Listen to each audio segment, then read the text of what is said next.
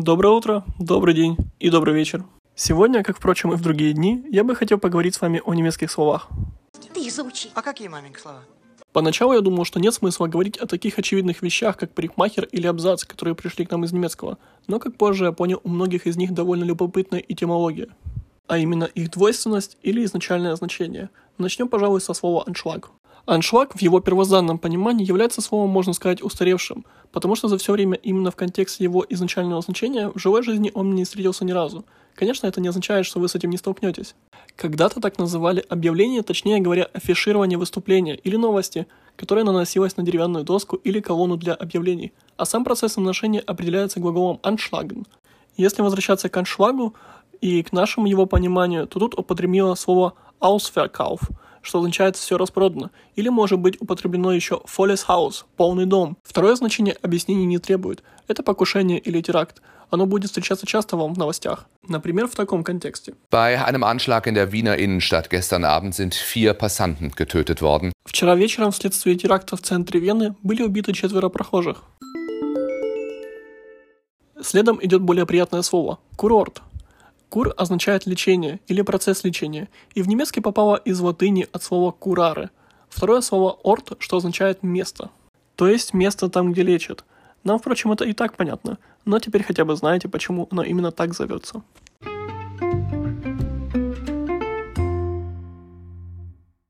То, что одно значение слова «абзац» имеет стопроцентное сходство с нашим словом «абзац», ни для кого не секрет – но вот два определения этого слова, которые обошли наш язык стороной.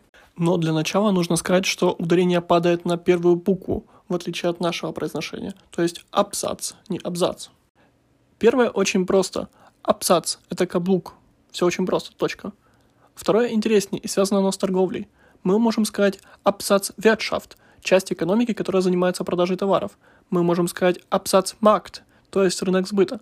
Можем еще взять абзац Volumen – что означает объем сбыта.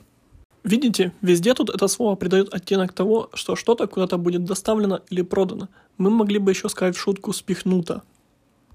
Вот эта самая частичка «up» придает оттенок отторжения, который мы можем наблюдать в таких словах, как «ablehnen» – отклонять, «abbrechen» – прерывать или «abheben» – снимать деньги. Штопор – немаловажное слово – но в немецком к этому объекту применяется слово «korkenzieher», что дословно значит «пробкотянутель». И хотя словари иностранных слов указывают на то, что это слово пришло к нам из немецкого, в этом я вижу мало логики, потому что похожее слово «штоппа» никак не связано с процессом вытягивания пробки. Штоппером могут называть того, кто при беге засекает время, блокирующую штуку в конце железнодорожных путей или защитника в футболе, хотя в футболе это уже тоже будет устаревшим понятием. Двигаемся дальше. Штука. Да, я тоже удивляюсь, но это слово тоже, по всей видимости, заимствованное. Везде указывается, что слово к нам пришло через польский и в обиходе находится с 1677 года. И пошло оно, как это неудивительно, от слова «штюк», что также означает единицу чего-то. Некоторые утверждают, что первоисточником могла быть палка, то есть шток, но это уже тяжело доказать или опровергнуть. Это самое слово «штюк» мы можем также применить в связке с другими словами, как и слово «абзац».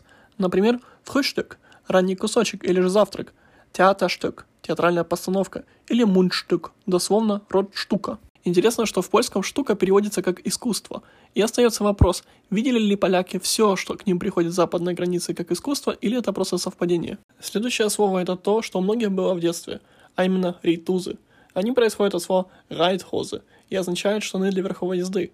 Райтен – ездить верхом и хозы – штаны а верховая езда может проходить по определенному маршруту. Маршрут пришел к нам из военного вокабуляра и так же, как и многие слова, является составным. Первое – это марш, как и у нас марш, спасибо, Кэп, да? И руте – путь, то есть путь марша. А на марше можно вдохнуть много люфта, то есть воздуха, который также проник нам из немецкого. Не сам воздух, но слово люфт. И появляется он, как нам известно, когда где-то плотность проседает и начинает люфтить, то есть издавать звук прохождения воздуха, например, неплотно прилегающая крышка телефона.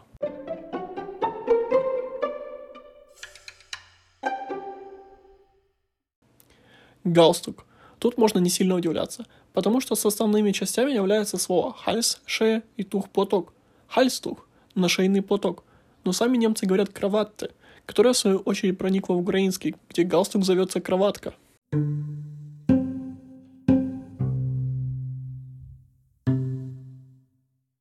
Перейдем к земле, точнее к грунту. Грунт у нас от немецкого Grund. Вот это еще школьная пара. ДТ поможет нам запомнить сходство. Grund – это причина, аргумент или основание. Во всяком случае зависит от контекста. Отсюда идут глаголы gründen – основывать или begründen – обосновывать. Но в кооперации с другими словами появляются совсем разные значения. Возьмем Grundstück. Видите, тут тоже штук, что означает земельный участок – или есть такое выражение sich in Grund und Boden schämen – очень стыдиться. Боден – это земля, то есть буквально утыкаться в землю от стыда.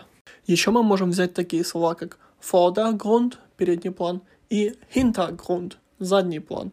То есть тут земля впереди, на переднем плане, а там земля позади, на заднем плане. Слово же «вахта» не так далеко ушло от своего прародителя – «вахе», что означает охрана или караул – Стоять на вахте будет stehen, что почти что прямой перевод.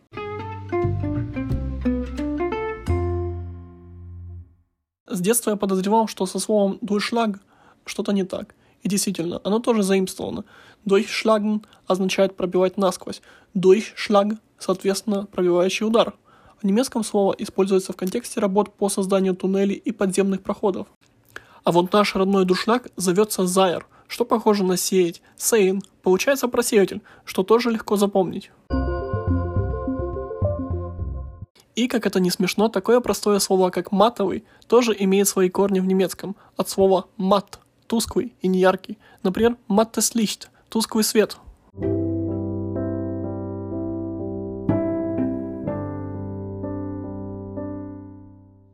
Забавно было узнать о расшифровке слова полтергейст. Польтан – это шуметь громко чем-то гремя, а гейст – это гайст, то есть дух.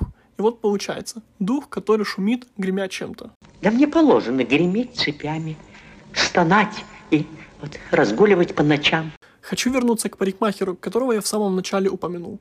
Дословно это описывает человека, который делает парики, и в этом нет ничего странного, потому что раньше парикмахеры подшабашивали и тем, что делали парики, и это нас не удивит. Но Приготовьтесь, кто не знает или не отдавал этому отчет. На немецком парикмахер это фризер. Если это слово не напоминает фрезеровщик, то я не знаю, что сказать.